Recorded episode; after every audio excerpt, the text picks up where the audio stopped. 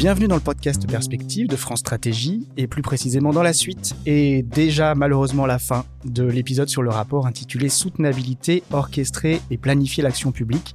Alors les soutenabilités, c'est un concept mobilisé par France Stratégie pour prendre en compte à la fois les défis de durabilité, de transversalité et de légitimité de l'action publique en ces temps de triple crise, crise écologique, crise sociale et crise démocratique. Dans la première partie de l'épisode, avec Emmanuel Prouet et Julien Fauss, nous avions fait le tour du contexte des enjeux, des diagnostics, mais aussi des lacunes qui existent parfois au niveau des politiques publiques. Vient maintenant le moment d'aborder plus en détail les propositions du rapport, avec cette fois au micro Johanna Baraz et Émilien Gervais, respectivement chef de projet et chargé de mission à France Stratégie. Bonjour. Bonjour. Bonjour. Alors j'invite évidemment, si ce n'est pas encore fait, à écouter le premier épisode consacré au rapport soutenabilité, un épisode qui s'est arrêté au moment d'aborder la question d'un nouveau référentiel. Pour mieux vous passer le relais, Johanna Baraz, c'est donc à vous que je pose cette question. Un référentiel de l'action publique, c'est quoi? Pour y répondre, peut-être un, un, un, tout petit rappel sur la nature des enjeux auxquels euh, nous devons euh, faire face. Mmh. Euh, on l'a évoqué dans les précédents épisodes, mais on doit en même temps préserver l'habitabilité de la planète, transformer nos modèles de production et de consommation, sauvegarder notre modèle social, résorber les inégalités, bref, ça fait beaucoup de choses. Euh, beaucoup de choses et un paradoxe. Le paradoxe, c'est qu'il faut qu'on agisse vite, qu'il faut qu'on agisse de manière urgente, massive. Et l'été catastrophique que nous venons de traverser euh, nous l'a prouvé euh, s'il en était encore besoin. Mmh. Mais en même temps, on doit agir de manière coordonnée, on doit agir de manière réfléchie et on doit être capable d'intégrer des choses aussi compliquées dans la fabrique de l'action publique que différentes temporalités, le long terme, le court terme, le, la vulnérabilité des espaces. On pense à la sécheresse euh, qu'on a traversée, on pense aux incendies. Euh, euh, on doit intégrer la question des équilibres sociaux et on doit intégrer la question des limites planétaires. Mmh. Euh, et pour couronner le tout, on a besoin de l'assentiment des Français, non seulement pour des raisons démocratiques évidentes, mais aussi pour des questions d'efficacité de l'action publique. Et donc, ce dont on a besoin, c'est d'un réel changement de paradigme. En d'autres temps, on parlait de changement de logiciel. Nous, on préfère la notion de référentiel. Et pour le comprendre, on a utilisé dans le rapport une métaphore euh, que j'aime bien, euh, qui est celle de la carte et du, du GPS. Ouais. Euh, Aujourd'hui, il suffirait pas de rentrer les coordonnées dans un logiciel de guidage et puis d'attendre de trouver la solution euh, en suivant euh, euh, des informations données par un algorithme. Ce qu'on a besoin, c'est d'une vraie carte à l'ancienne, mmh. où on puisse prendre du recul, où on puisse voir les différents chemins, où on puisse identifier les obstacles, euh, où on puisse se rendre compte qu'il y a des alternatives possibles euh, à euh, euh, pour remplir des objectifs qui sont des objectifs euh, communs. Euh, ce dont on a besoin, en fait, c'est d'une représentation partagée, d'une image de la réalité sur lequel euh, on peut intervenir et en référence duquel les acteurs, en particulier les acteurs publics, mais les citoyens aussi, les entreprises aussi, euh, puissent organiser leur conception de l'action. Et c'est ça un peu un, un, référentiel. Donc concrètement, c'est quoi? C'est d'abord des grands principes et des objectifs. Mmh. on a eu, par exemple, euh, l'État-providence, qui était fondé sur des principes de production, de redistribution, l'État stratège, fondé sur des principes d'efficacité, de subsidiarité. Et ce dont on a aujourd'hui besoin, c'est d'un État soutenable, qui soit garant d'un pacte politique euh, qui permette la préservation euh, de, de, de, de, la société. Euh, et ces principes qui doivent animer ce, ce, pacte politique, pour nous, c'est la durabilité, la transversalité, le systémisme et la légitimité. Et de ces principes, on fait découler des outils conceptuels, organisationnels, pratiques, une culture qui passe par de l'éducation, de la formation, et aussi un récit et des images mobilisatrices. Donc, pour le résumer, un référentiel, c'est une représentation partagée des objectifs et des moyens d'action qui en découlent. Une boîte à outils pour mettre en œuvre des objectifs qui sont à la fois la responsabilité de certains acteurs identifiés, mais aussi qui soient transversaux euh, et euh, qui sont partagés par l'ensemble des acteurs de l'action publique. Très bien résumé, merci Johanna. Alors Émilien Gervais, je me tourne vers vous maintenant avec une question tout aussi concrète. Comment sortir des politiques court-termistes qui sont d'ailleurs parfois électoralistes et donc à l'inverse, comment construire des politiques à la fois durables et systémiques? Alors, pour répondre à cette question, nous, la, la voie qu'on a envisagée, c'est celle de la planification. Euh, donc cette, cette idée a tendance à, à, crisper un peu quand on pense notamment au Gosplan soviétique, mais mmh. en fait c'est pas une idée neuve du tout dans la dans l'action publique française. Euh, déjà c'est quelque chose qui a émergé pendant les deux premières guerres mondiales, donc on retrouve notamment les, les boards euh, anglo-saxons qui avaient planifié l'effort de guerre, et puis comme par hasard on retrouve Jean Monnet qui a participé à ces boards et qui a été un peu l'inspirateur de la planification à la française. Donc, ce qui est intéressant dans cette planification à la française d'après-guerre, donc à partir de 46, c'est l'idée qu'après le conflit, sans doute le plus grave qu'ait connu le pays et qui a engendré une crise, une crise massive, euh, c'est qu'on a cette idée de concilier l'action euh, d'urgence et l'action de long terme. Euh, la terminologie est importante. À cette époque-là, ce sont des plans de reconstruction et de modernisation du pays. Donc l'objectif, c'est de gérer la reconstruction des infrastructures vitales, de gérer les pénuries, mais c'est également saisir cette opportunité pour projeter le pays vers l'avenir. En modernisant ses infrastructures, son tissu productif, ses appareils de recherche, euh, et donc c'est ce qui consiste à l'époque euh, à vouloir faire de la France une grande puissance industrielle.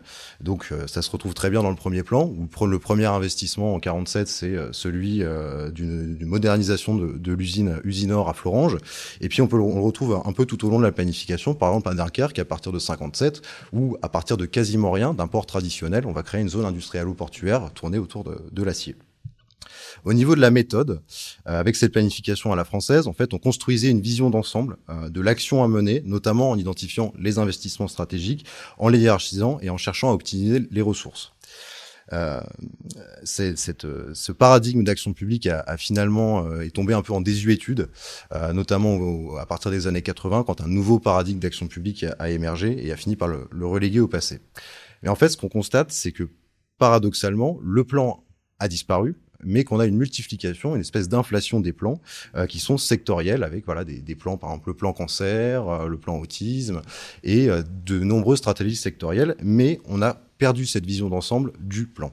Or, avec la multiplication et la conjonction des crises, qui, rappelons-le, ces crises ne créent pas, elles révèlent euh, des, les insoutenabilités en fait de notre modèle de développement. En fait, avec ces crises, on a besoin de voir loin pour pouvoir anticiper et répondre de manière systémique pour éviter en fait les points aveugles dans l'action publique, les effets pervers ou les externalités négatives.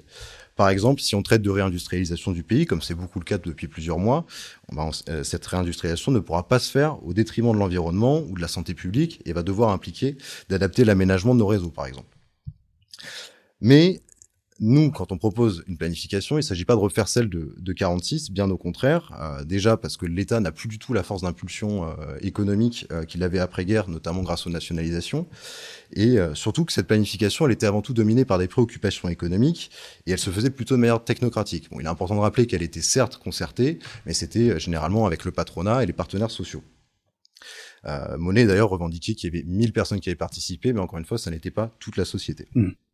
Aujourd'hui, les enjeux environnementaux et surtout la crise démocratique que nous traversons depuis plusieurs années, qui, rappelons-le, n'est pas un phénomène franco-français, appellent en fait à une forme de planification qui serait renouvelée, donc selon les principes de durabilité, de systémique et de légitimité. Et cette approche planificatrice devrait articuler les enjeux et les contraintes écologiques avec les enjeux et les contraintes des choix de société que nous faisons. Donc, elle ne se contenterait plus de la, de la fixation en fait du niveau de production comme ça pouvait être le cas avant, mais son objectif principal devrait être la convergence des politiques publiques autour de grandes thématiques transversales euh, qui seraient à même de poser les bases d'un récit collectif, comme par exemple celle qui avait été retenue par la Convention citoyenne pour le climat, qui euh, avait des entrées par, euh, par exemple, se nourrir, se loger. Et l'idée de cette planification, ce serait par exemple de repartir de ces thématiques transversales tout en gardant une vision d'ensemble. Mmh. Euh, ce qui est important d'avoir en tête, c'est qu'au-delà de l'organisation de l'action publique, la planification qui respecte ces trois principes, donc durable, systémique et légitime, euh, peut être le support d'un projet de société. Et c'est là l'élément différenciant majeur. Elle doit être davantage un document politique plus que technocratique, et un document politique qui donne des orientations, qui fixe un cadre engageant, qui permet aux acteurs d'envisager des perspectives à plus long terme, et plus largement, elle peut servir de support pour donner à voir aux citoyens où va le pays, par exemple, ce que sera la France décarbonée en 2050. Merci Emilien. Alors un des mots importants du rapport, c'est le verbe orchestrer. Orchestrer, ça veut dire quoi concrètement? Comment ça pourrait se traduire dans le fonctionnement de l'État et la fabrique de l'action publique? Orchestrer, l'orchestration, euh, encore une métaphore, euh, on en est friand, euh, je crois, dans, dans, dans, ce rapport, mais c'est euh, une métaphore de mélomane. Euh, l'orchestrateur, c'est celui qui traduit pour l'ensemble des euh, des, des, instruments euh, d'un orchestre, euh, une partition qui est donnée par le compositeur. alors, pourquoi cette métaphore? Qu'est-ce qu'il y a derrière? Qu'est-ce qu'on a en tête?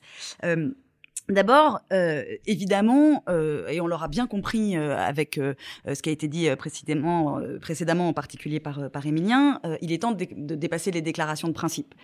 il faut aujourd'hui, si on veut transformer réellement l'action publique au service des, des, soutenabilités, on a besoin de se doter d'institutions garantes ou à minima gardiennes des intérêts des générations futures on part pas de rien. Il y a de nombreuses expériences euh, à l'étranger euh, et en France aussi euh, qui ont pour vocation de, corriger les biais du, court-termisme, à commencer bien évidemment par la création très récente du secrétariat général à la transition écologique, qui a précisément, précisément cette vocation.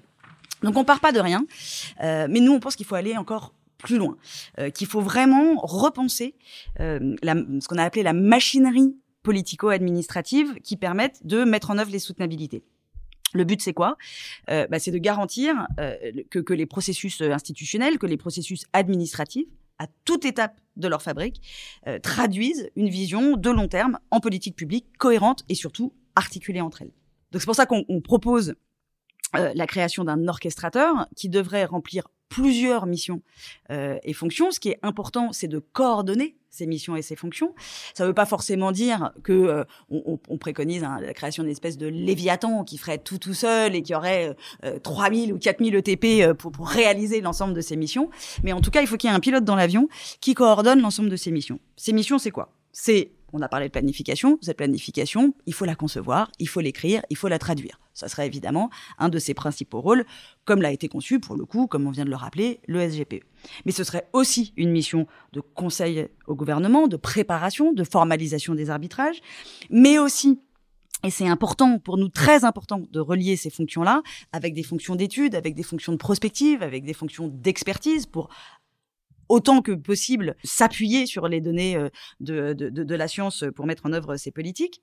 Euh, mais il faut aussi le traduire pour engager l'ensemble de l'action publique, donc le traduire en feuille de route euh, ministérielle. Là aussi, c'est aujourd'hui des, fonctions qui sont qui sont prises en charge et, on s'en on, s'en réjouit, mais qui doit aussi pouvoir se traduire, en tout cas, accompagner les collectivités territoriales dans la mise en œuvre de leur propre stratégie pour que territoire euh, euh, et État agissent de conserve sur ce, sur ce type de, de, de, problématiques. Euh, et puis, euh, autres fonctions qui sont pas toujours rassemblées avec euh, celle-ci, pour nous, l'orchestrateur, il doit aussi avoir un rôle d'animation du débat public, pas tout seul. Il y a d'autres institutions mmh. qui sont chargées de ces, euh, euh, de, de, ces missions, euh, aussi bien le, le, le, CESE que la CNDP, par exemple. Mais là aussi, il doit y avoir une articulation au sein de cet orchestrateur.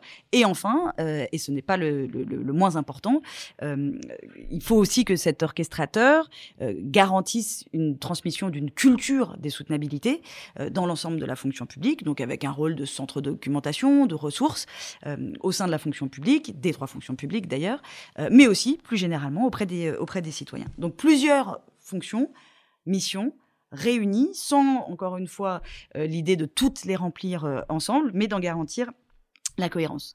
Quelques principes pour que ça marche. D'abord, rappeler, comme je l'ai dit tout à l'heure, et c'est pour ça que cette métaphore est utile, l'orchestrateur, c'est pas le compositeur. Mm. L'orchestrateur, il traduit. Il traduit ce que encore une fois, lui a donné le compositeur, et le compositeur, c'est évidemment le pouvoir politique, c'est à lui de donner la direction sur lequel, sur lequel s'appuyer. L'orchestrateur, pour pouvoir remplir l'ensemble de ses fonctions, il faut qu'il ait un poids, une autorité suffisante, et c'est pour ça que nous, on propose qu'il soit rattaché au Premier ministre. Il faut bien entendu que cet orchestrateur soit collaboratif, comme je l'ai dit, ne peut pas tout faire tout seul. Euh, et donc, on aura besoin de s'articuler avec l'ensemble de ce qu'on a appelé l'écosystème des soutenabilités, composé aussi bien euh, d'institutions, d'agences euh, et, de, et de citoyens organisés. Peut-être pour, pour, euh, pour préciser un peu le propos de Johanna, euh, bon déjà, pourquoi est-ce qu'on propose de, de, rattacher euh, cet orchestrateur euh, au chef du gouvernement, c'est-à-dire le Premier ministre? Bah, C'est en fait pour qu'il puisse avoir une position symbolique surplombante et systémique et qu'il qu'il soit, bon, en, en, théorie, à l'abri en fait des, des, des, intérêts sectoriels et surtout des logiques d'arbitrage en fait qui peuvent avoir des, des effets un peu sous-optimaux dans, dans la fabrique des décisions publiques et puis qui créent aussi des frustrations parmi les agents publics. Euh, pour préciser la, dimension collaborative, euh, on, a par exemple envisagé que euh, cet orchestrateur pouvait s'appuyer sur la, création d'un réseau de référents ou de points de contact. Hein. Évidemment, on n'a pas de, statut particulier défini. Donc, ces référents auraient des moyens dédiés et seraient placés dans chaque ministère, dans chaque opérateur concerné et dans les territoires, par exemple les préfectures et les collectivités, pour faire remonter en fait et puis permettre en fait d'avoir un calibrage qui soit le plus ajusté à la, à la réalité du terrain et à la réalité des thématiques. Euh, donc, on l'a vu, la, le rôle et, les missions de l'orchestrateur sont assez importantes. Reste à préciser un peu le, cadrage normatif qui viendrait euh, appuyer, appuyer cela. Mm. Donc, notre enjeu principal dans notre propos, euh, c'est que l'orchestration, elle, elle doit être capable de synchroniser en fait les projections, les objectifs et les réponses de moyen et long terme qui permettront d'aboutir à des engagements qui sont solides. Une possibilité, ce serait, euh, à notre, de notre point de vue, euh, de construire un double dispositif euh, qui permettrait de définir à la fois les objectifs poursuivis et les modalités de leur mise en œuvre. Pour ce faire, donc c'est un petit peu technique, c'est un peu institutionnel, mais on propose d'abord une grande loi générale qui serait en fait une sorte de loi organique des soutenabilités. L'intérêt de faire une loi organique, en fait, c'est de fixer une nouvelle organisation de, de l'État et du pouvoir exécutif en instituant et définissant les rôles, missions, positions de l'orchestrateur la dimension de l'organique est vraiment importante, notamment sur un point, c'est que elle a, la vertu d'assurer en fait la, pérennité de cette organisation, qui euh, ne sera pas balayée en fait par les différentes échéances électorales et politiques. Le deuxième, le deuxième pilier en fait qui permettrait d'instituer cet orchestrateur, ce serait euh, de, créer une loi de programmation quinquennale euh, qui serait articulée avec les lois de programmation des finances publiques et qui permettrait en fait d'allouer les moyens nécessaires à la réponse aux objectifs qui sont fixés. Le, le, point le plus important peut-être, c'est que cette grosse machinerie des soutenabilités euh, qu'on développe, euh, elle a pour but de permettre une intervention précoce et efficace dans l'élaboration dans des projets de loi, euh, notamment euh, pour permettre d'avoir des arbitrages qui sont éclairés, qui sont euh, adaptés en fait euh, à la situation et aux enjeux de long terme. Mmh. Euh, un autre point euh, qui est très important, c'est que euh, cette machinerie doit porter l'exigence d'évaluation des, politiques publiques, donc qui sont qui seraient renouvelées. Emmanuel en parlait dans le précédent podcast. Actuellement, on, est, on a un prisme qui est trop budgétaire. L'idée, ce serait de le passer, de passer ces évaluations au prisme des soutenabilités. Et bien évidemment, quand on fait les évaluations, derrière, il faut avoir l'exigence qu'elles soient prises en compte et que les décisions soient adaptées à partir de ces évaluations. Ce qui, est, important de notre point de vue, euh, c'est que il euh, n'y a pas d'architecture clé. Euh, ça, c'est quelque chose qui doit se développer, qui doit se construire. Mais la machine des soutenabilités doit permettre de sécuriser la fabrique de la décision publique dans sa capacité à prendre des engagements qui sont tenables et également qui sont robustes pour permettre d'atteindre les objectifs de long terme qu'on s'est fixés. Eh bien, merci beaucoup à tous les deux. Je crois qu'on a fait le tour cette fois-ci du rapport soutenabilité. Merci donc Joanna Barraz et Emilien Gervais d'avoir donné la touche finale à cet épisode en deux parties consacré au rapport soutenabilité, orchestré et planifier l'action publique. Rapport que l'on retrouve évidemment en intégralité sur le site de France Stratégie. Il y a même un résumé en anglais qui est également disponible pour le lectorat international de l'institution. Et comme toujours, merci d'écouter le podcast Perspective. N'hésitez pas à vous abonner, à le partager à vos contacts, à nous laisser vos commentaires et à bientôt pour d'autres publications présentées directement par les experts de France Stratégie en podcast.